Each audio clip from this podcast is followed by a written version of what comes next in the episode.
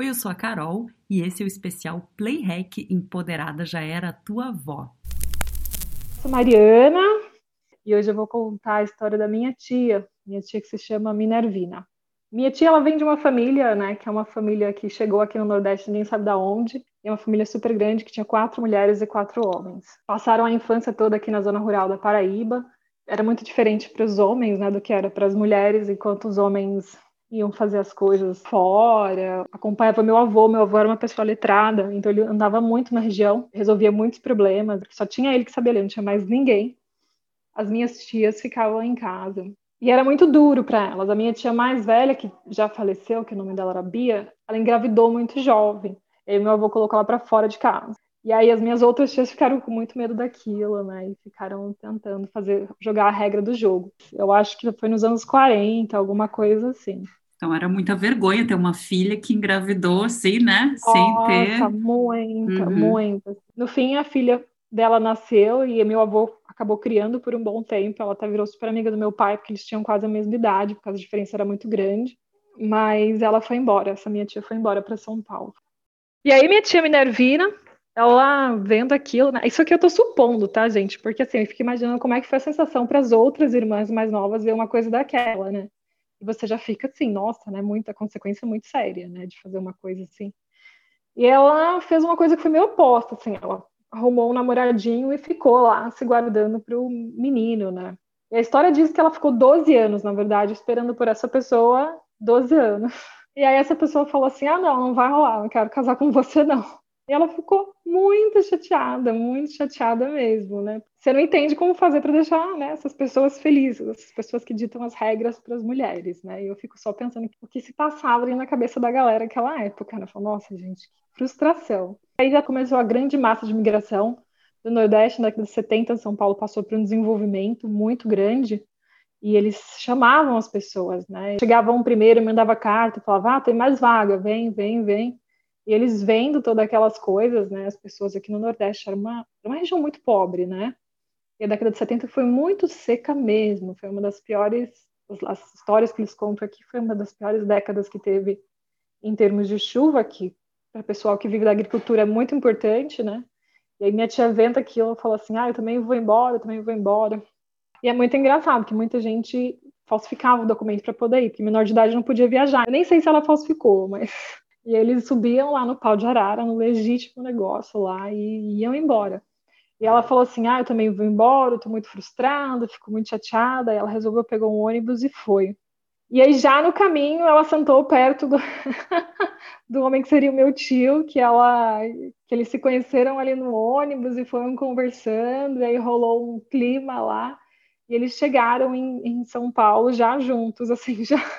A viagem é super longa, são 3 mil quilômetros de caminhão, dá uns três dias. Naquela época demorava ainda mais, porque quebrava, tinha que ir devagar, tinha muito buraco. Então dá super tempo de você rolar um clima ali, não é um negócio de avião assim rápido. Conhecer bem a pessoa, né? Saber. Dá, dá para dar umas aprofundadas ali, você já tá. No, tem que ver tudo, né? Você vai dormindo com a pessoa ali, já vai nas, entrando umas intimidades, né? Que tá todo mundo ali, não tem nem, como a gente parar, né?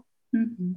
E aí já ali ela se envolveu com ele. Chegaram em São Paulo, mas assim, durou muito pouquinho tempo a vida deles em São Paulo, porque acabou que rolou uma oportunidade de emprego para ele eu acho como caminhoneiro primeiro, ou ele não sei se ele sempre trabalhou com cavar poço, porque ele cava poço na artesiana. Foi uma oportunidade que surgiu no Campo Grande, que é a capital do Mato Grosso do Sul. Foi o último estado brasileiro a se formar, né? O Mato Grosso do Sul, se eu não estou bem errado. Então era assim muito novo lá, não tinha nada, né? Mas ele falou: "Ah, vamos para lá comigo". Ela falou: "Vamos". Então eles decidiram ir embora para lá, né? Ficou uma parte da família em São Paulo, depois outra mudou para Goiânia e aí ela foi para Campo Grande, né? Quando eu era pequena, eu fazia muita viagem de São Paulo para o Nordeste, né? Que os meus pais, eles foram migrar, mas eles nunca se acostumaram de verdade, né? Então eles iam de carro, porque não tinha dinheiro para avião, e pegavam um carro comigo e com minhas irmãs e a gente ia para lá. Eu encontrava muito ela lá, porque todo mundo ia para lá no final do ano ou no mês de junho, que é o mais importante para o pessoal daqui do que o Natal. O mês de junho é muito mais importante. Então eles fazem de tudo para estar aqui em junho.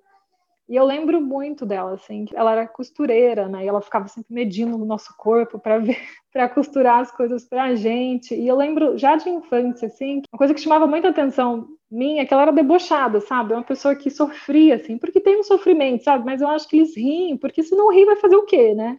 Então ela sempre foi muito engraçada, assim. E ela não conseguiu ter muitos filhos. Eu não sei qual a razão, sempre foi um assunto que deixou ela triste, né? Mas então ela se apegava muito assim a várias crianças e todo mundo falava que a gente era muito parecida, né? Falava, nossa, mas parece demais, parece que é filha dela, não sei o quê. Sempre achava ela muito engraçada e sempre tive uma conexão muito grande. É, eu não entendi a parte que tu falou. Ela não conseguiu ter muitos filhos ou ela não conseguiu ter filhos? Ela teve só um. Ela mas ela queria ter, ter um, mais. Queria ter mais. Uhum. Me parece que ela teve mais um, mas eu nunca fiquei sabendo dessa história direito. Assim, eu sempre achava que deixava ela triste essa história, então eu só eu nunca perguntava, assim, se ela quisesse me contar, eu deixava ela me contar. Mas, enfim, essa conexão, assim, ela nunca ia em São Paulo, a gente também nunca ia em Campo Grande, então a gente se encontrava aqui e eu sempre, assim, tinha um olhar mais de, de admiração por ela, assim, falando, nossa, de onde que ela vem, né, e essas coisas, assim. E quando eu cresci mais, aí eu comecei a viajar para Campo Grande, que eu já tinha autonomia, né, para poder comprar passagem, fazer minhas coisas, aí eu comecei a visitar mais. Ela, assim, eu era uma pessoa que sempre tentava pegar um avião e ir lá visitá-la, né? Eu gostava de ir porque ela sempre tinha memória de tudo que tinha acontecido, eu gosto muito de saber da história da família. E porque sempre me fazia pensar muito, sabe? Sempre me inspirava muito, assim, a casa dela tinha muitas máquinas de costura profissionais, assim, muita, muita coisa, muitos panos, assim. Tinha vários tecidos. Aí ela falava: "Tia, vamos fazer uma saia com esse tecido". Ela falava: "Vamos". "Tia, eu quero fazer uma blusa com esse tecido". Ela: "Vamos".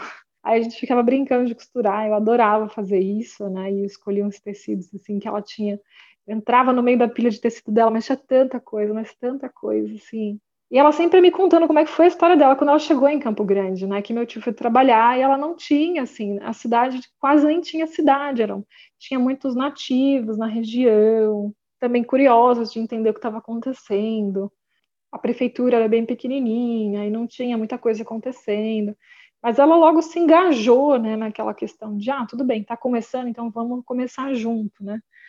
Então ela costurava e conseguia costurar uniforme de escola. Ela ia, ela realmente assim atrás, porque o meu tio ele tinha que viajar eventualmente para trabalhar, porque ele tinha que cavar um monte de coisa em vários lugares diferentes. E ela corria atrás de, de realmente se engajar na, na comunidade, sabe? Eu não, acho que não é só ela, acho que na minha família inteira existe uma espécie de uma revolta, mas eles nem sabem que é política, sabe? Depois que eles não tiveram acesso assim, à educação, só um tio meu que acabou se formando e veio a virar promotor de justiça, mas os outros, eles não. Sabe quando você faz política sem entender o que você está fazendo? E eu sempre ficava olhando assim e falava, nossa, gente, eles nem estão entendendo, tem noção de como é grande né, o que eles estão fazendo, né? Ela está fazendo tantas coisas, ela ia dar curso de costura, ela falava, ah, vamos tentar ensinar mais pessoas a costurar, então ela ia dar os cursos de corte e costura, e aí ela ia buscar o tecido. Com o tempo ela descobriu que estava bem na fronteira com o Paraguai, né?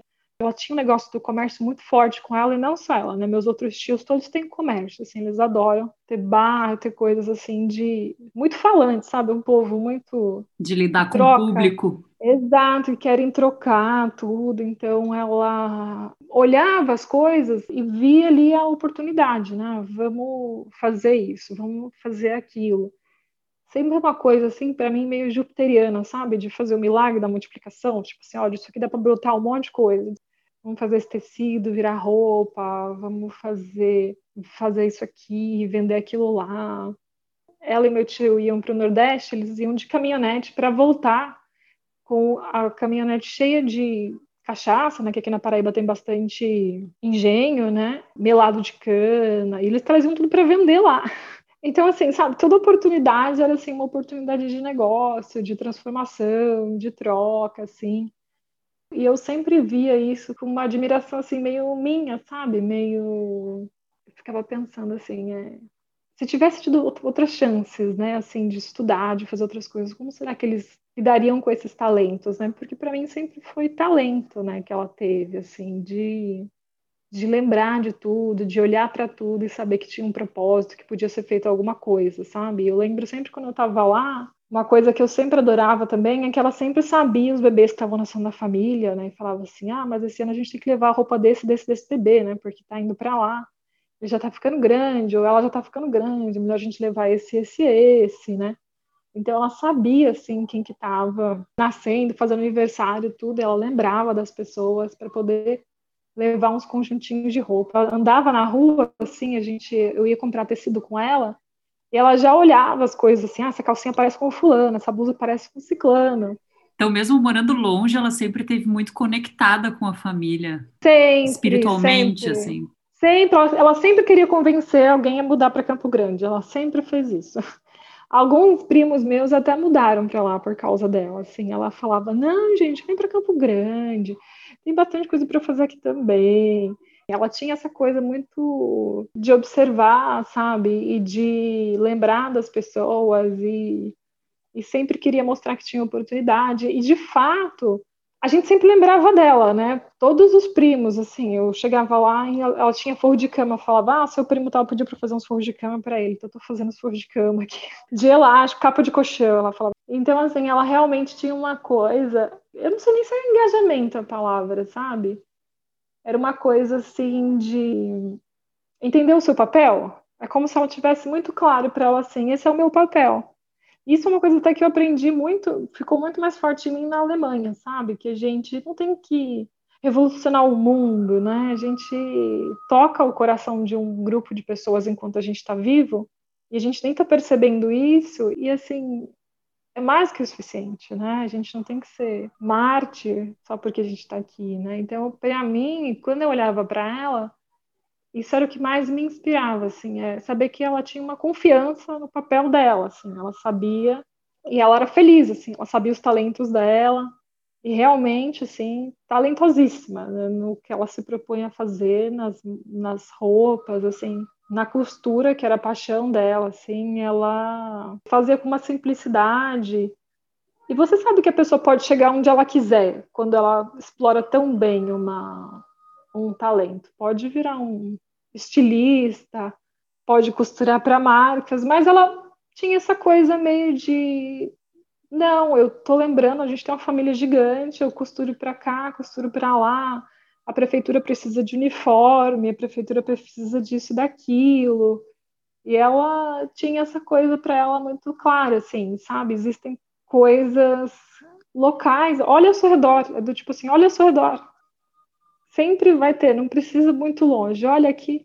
E eu acho que assim, né, talvez porque eu sou geminiana, né? Eu falava, nossa, gente, olha só, é só é mais simples do que você pensa, né? Ela tinha noção dessa, dessa luz que ela trazia, dessa união que ela trazia para a família de vocês e para a comunidade, porque o que tu está me dizendo é que aonde ela ia, ela brilhava, ela brilhava na família, ela brilhava ali na comunidade onde ela morava, e ela tinha noção desse, desse poder, assim?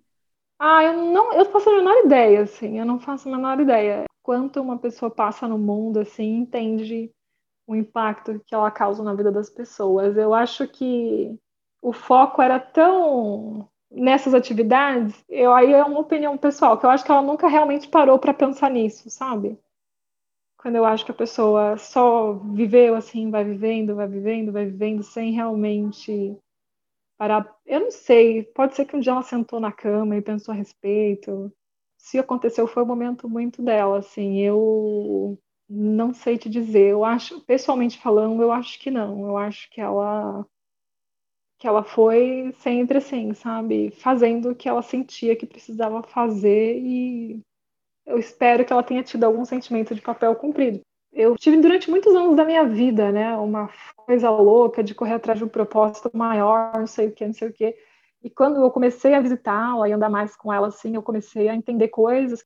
Essa questão de, Mariana, só seja simples, olha o que tem que fazer, foca naquilo que você tem que fazer, dá o seu melhor e tudo bem, vai impactar o que tiver que impactar. No seu papel aqui, o universo escolheu, e assim, é que nem, sei lá, o jasmim do campo, né? Vai ser o que tem que ser, deixa que o resto.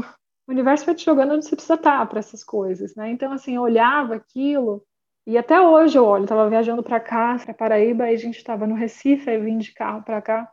E no caminho você vai ver, tem estrada suja, muita gente tão pobre ainda, tanta coisa para fazer. Eu falo, nossa, a gente tem muita coisa pra gente fazer, né? A gente tem muita casa para arrumar ainda, né, gente? Tem que começar realmente da onde você tá, porque assim, tem tanta coisa para fazer. Eu cheguei num ponto, assim, de, de pensar nisso, assim, é, é mais egoísta tentar pensar em ficar fazendo uma coisa muito grande do que, do que qualquer outra coisa. É só a gente começar. Para mim, esse papel que ela desempenhou, essas coisas que ela fazia, me inspirava no sentido de me mover à ação, sabe? Só faça, só faça. As transformações estão todas aqui, né? Estão, as possibilidades estão todas aqui. As minhas outras tias têm muita semelhança com ela, né? E eu lembro que ela era muito engraçada, assim. Todas as minhas tias, quando elas se juntavam, assim, elas riam demais das pessoas. Elas eram debochadíssimas.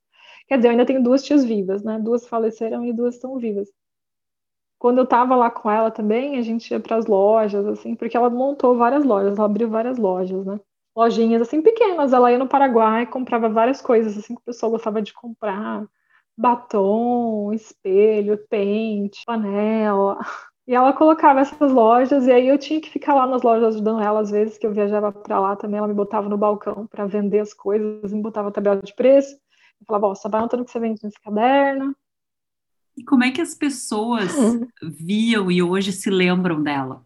Nossa, é tão fresco ainda isso, sim. A gente tem grupos, né, de WhatsApp dos primos. Pelas mensagens que a gente troca, né, eu percebo que a alegria, né, é uma coisa que a gente já está falando bastante, porque assim, quem é que vai fazer, né, a gente dá risada com uma piada, né, qualquer o dia que ela falava meu, do meu pai ou dos outros tios, tipo assim, ah, seu pai era muito preguiçoso, só vivia no trabalho, fingia que estava doente para não buscar o leite. Então a gente sempre fica perguntando, sabe, se perguntando quem é que vai contar pra gente as histórias. E ela falava muito, né, de como que foi crescer no Nordeste, no meio da pobreza, numa terra muito árida. Então, assim, eu acho importante. Eu acho, inclusive, que toda a minha consciência política veio da minha família, que eles, muito antes de entenderem, né, eles já eles sempre reclamaram muito de injustiça, todos, o meu pai, né, todo mundo sempre reclamou bastante. Eu acho que meu avô tinha uma consciência política forte também. E, sim, tem várias histórias absurdas, né, que eles trabalhavam em troca de comida, o que era escravidão, né? Eles nem sabiam que eles estavam sendo escravizados, né? Você não trabalha em troca de comida, né? Você trabalha em troca de dinheiro. E se tu parar para pensar, isso é muito assustador que tá aí década de 40, mais ou menos, que tu falou que na época da tua família e que aconteça até hoje, né? 2020, a gente sabe que em alguns lugares do Brasil isso ainda acontece. E a história da tua família é também muito da história do Brasil, né? De sair da sua terra natal em busca de trabalho, então toda a saída para São Paulo e depois para uma terra nova, sempre em busca de oportunidade, de crescimento, né? E esse envolvimento Exato. com a comunidade. É a história do nosso país, né? Exatamente, e, assim, e é importante, é importante a gente entender, né? A gente não pode deixar se repetir, sabe? É fácil para se repetir isso aí, é mais fácil do que a gente imagina, e a gente tem que deixar claro essas injustiças, e aí foi porque eu perguntei para ela, né? Se eu não tivesse perguntado, eu jamais saberia, porque eu nasci longe de qualquer dificuldade desse nível, né? Para mim é muito complicado pensar que uma geração antes da minha, dos meus tios e os meus pais e as minhas tias, sendo mulher, então para elas era muito mais complicado fazer um passo arriscado, tentar a vida fora. Para elas era ainda mais complexo, sabe? Mas assim, o salto que deu entre duas gerações é muito considerável. Assim, eu procuro saber da, de como foi, eu gostava muito de ouvi-la, porque eu quero entender o que, que passou, como me afetou, e eu quero tentar que não afete tanto assim as próximas mulheres que vieram, sabe? A gente tem muita responsabilidade em tudo isso, né? E sabendo do que aconteceu, tá vindo outras primas, tá vindo outras mulheres aí, eu quero que elas saibam que elas podem tudo, sabe? Elas podem ficar a vida inteira aqui, se quiserem. Se quiserem ir para a Alemanha estudar, elas podem. Elas podem casar amanhã, se não quiser casar, podem não casar também, ir embora para São Paulo e tentar uma vida, entendeu? Então, assim, quando eu ouço ela, quando eu ouvia ela contar a história e sem acesso a nada, né, um terapeuta, nada assim, né, as frustrações tinham que ser encaradas por ela mesma, né? Tinha que achar força, a gente eu não sei aonde achava assim, eu me sinto até meio frágil, eu falo, nossa, gente, eu preciso de tantos recursos. Eu tenho tantos recursos à minha disposição, né? Ela não tinha nada, né? Ela tinha uma família que era o que ela tinha, né? Tinha os conservadorismos da família, tinha os vários obstáculos, mas que ela aprendeu a amar desse jeito e tinha que buscar dentro dela mesma as saídas, né? Isso não quer dizer que eu concorde com o sofrimento, tá? Eu odeio, detesto o sofrimento. Eu acho que a vida tinha que ser linda para todo mundo, assim. A gente poder ir no terapeuta quando precisa, quando precisa trabalhar, vai ter transporte. Se quiser migrar, migra, mas pega um avião, pelo amor de Deus, não pode arar Entendeu? Tipo assim, não gosto de romantizar sofrimento, assim, sabe? Isso é muito importante, né? De, de, ai, olha que lindo, ela durou uma semana viagem sem comer, sem tomar banho. Não, isso não é legal, né? Não. Mas apesar disso, ela conseguiu. Não é. é eu acho interessante que tu fala que ela sempre foi assim a mulher alegre e com humor, então eu acho que é interessante que talvez ela tenha enfrentado muito dessas dificuldades com humor e rindo de si mesma, não dessa situação, não romantizando isso, mas ela conseguia achar alegria até nesses momentos, né? Pelo que tu está me falando dela. Exatamente, exatamente. Ela era muito naturalmente assim, né? E ela ria muito fácil. Eu lembro que uma vez eu estava na casa dela, eu falei, tia, você tem uma touca? Eu não quero molhar o cabelo e tomar banho. E ela pegou, ela falou, pega esse saco aqui. Ela sabia que tinha um monte de migalha de pão. Aí eu virei o saco assim, meu cabelo ficou cheio de migalha de pão. Ela ria, mas ela ria. Então, uma pessoa assim, sabe? fazia umas coisas e falava, tia, pelo amor de Deus. Pegadinha da tia. Exato, então ela era uma pessoa assim que não perdia a oportunidade de rir dos outros, sabe? A gente jogava baralho, quando eu perdia, ela ria de mim, ela ria de mim. Você é muito ruim. A gente ficava na porta da loja, ela ia vender umas cadeiras de balanço na loja dela, mas ela falava, senta nessa cadeira, que eu não vendia ainda. Aí a gente ficava sentado lá jogando baralho, se não aparecia ninguém, a gente ficava a tarde inteira, a tarde inteira. Ai, que saudade que eu tenho, assim, de, de... E aí eu perguntava, mas tia, como é que foi? Como é que era? Você vinha? Ela falava, não, a gente vem, se precisar, vem, vem, vem no caminhão, faz o que for necessário.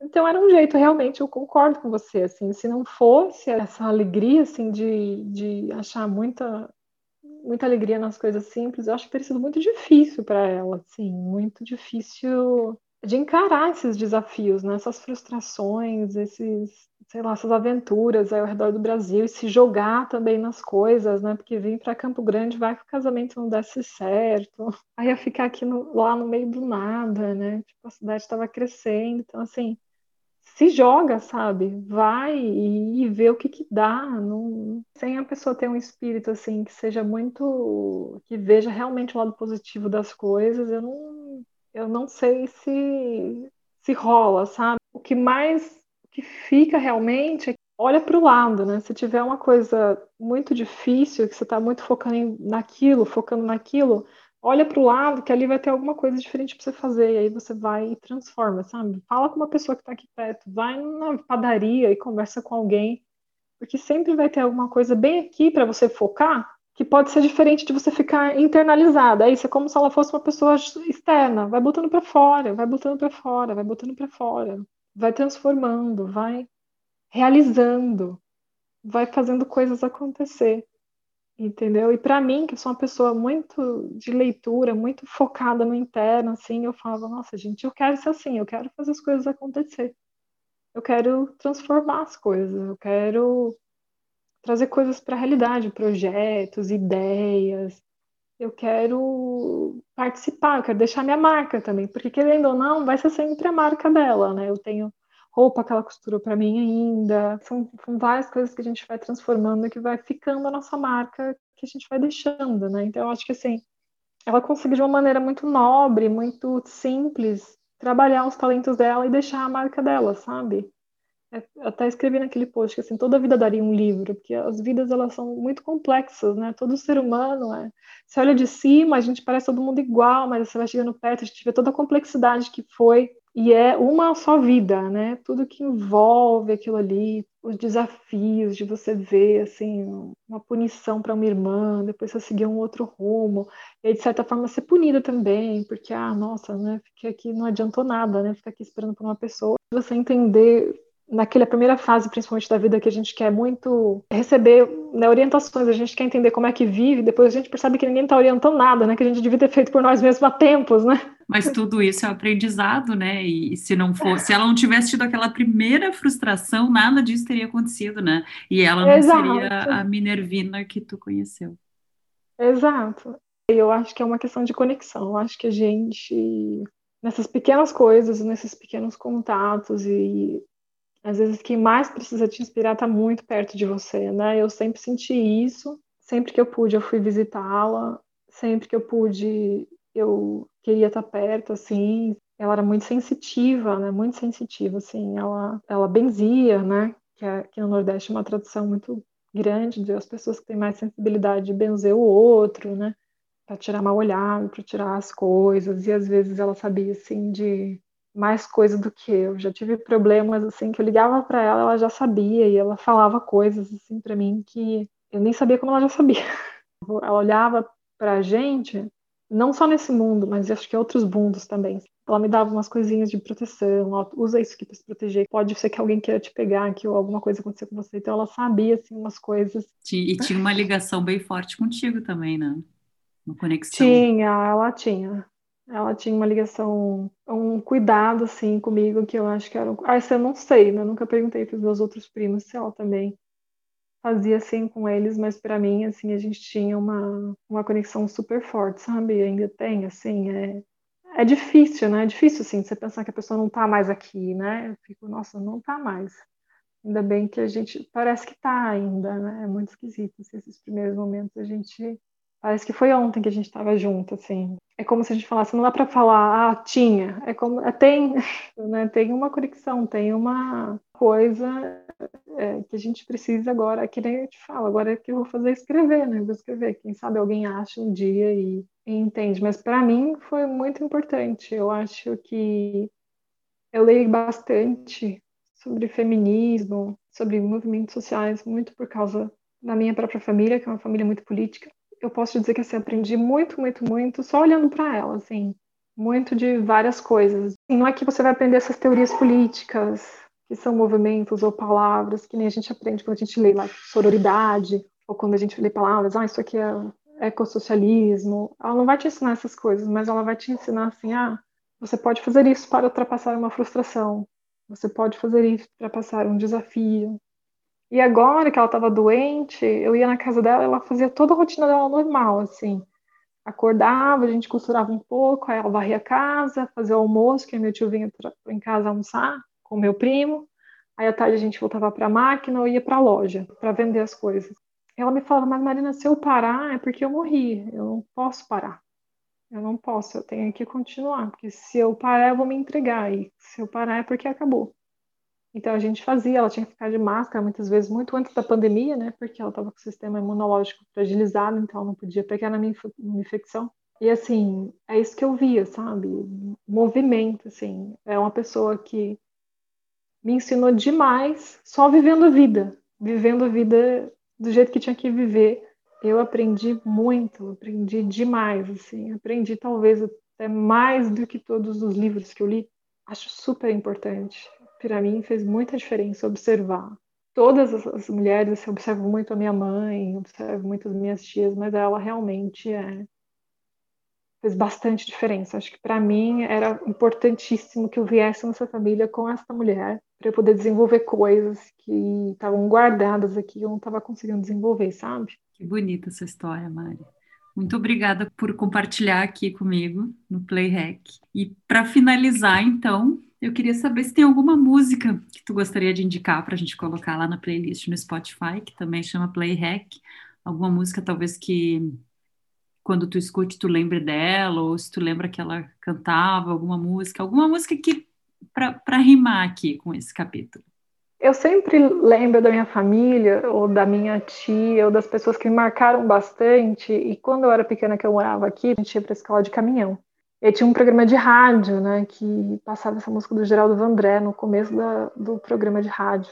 É muito engraçado como pensar na minha tia é, faz pensar na minha infância, não sei porquê, assim, é sempre conectado com a raiz mesmo, sabe? E essa música para mim ela se tornou muito raiz. Para não dizer que não falei das flores, esse é o nome da música. Você conhece? Nem sei se você conhece. Conheço, música é símbolo, né, da época da ditadura. É uma música muito Exato, exato, assim, é mas essa música fala muito para mim, porque assim, a gente tem que seguir, caminhar, seguir, né? E olhar assim as coisas, ó, vamos fazendo. Essa música para mim também indica muito movimento, né? que é sempre que eu aprendi muito com a minha tia, assim, ó, faz o espaço, faz o espaço acontecer ao seu redor. Que bonito. Para a gente, eu vou escolher uma música de um cantor, compositor, um artista uh, de Porto Alegre que chama Ney Lisboa. E a frase final dessa música que eu acho muito bonita e que eu acho que combina com essa história da tua tia, que ele fala que bela ideia acreditar que o mundo te aprendeu. Eu acho que a tua tia veio é com para ensinar, né? Que bom que o mundo aprendeu. Exato, exato. É uma frase perfeita, eu acho, porque mostra muito, sabe? Que a importância que tem, assim, a todas as vidas são muito importantes, todas as vidas são muito importantes. E todas as vidas têm histórias para contar, né? Eu acho que a gente tem que buscar histórias nas novelas, nas séries, nos livros, mas às vezes olha do seu lado, que a história muito legal vai estar bem ali, né? Eu certamente, certamente tirei bastante proveito dessa. Eu posso ser o mundo que te entendeu. Que maravilha. Muito obrigada, Mari, por compartilhar. Obrigada a você, eu amei participar.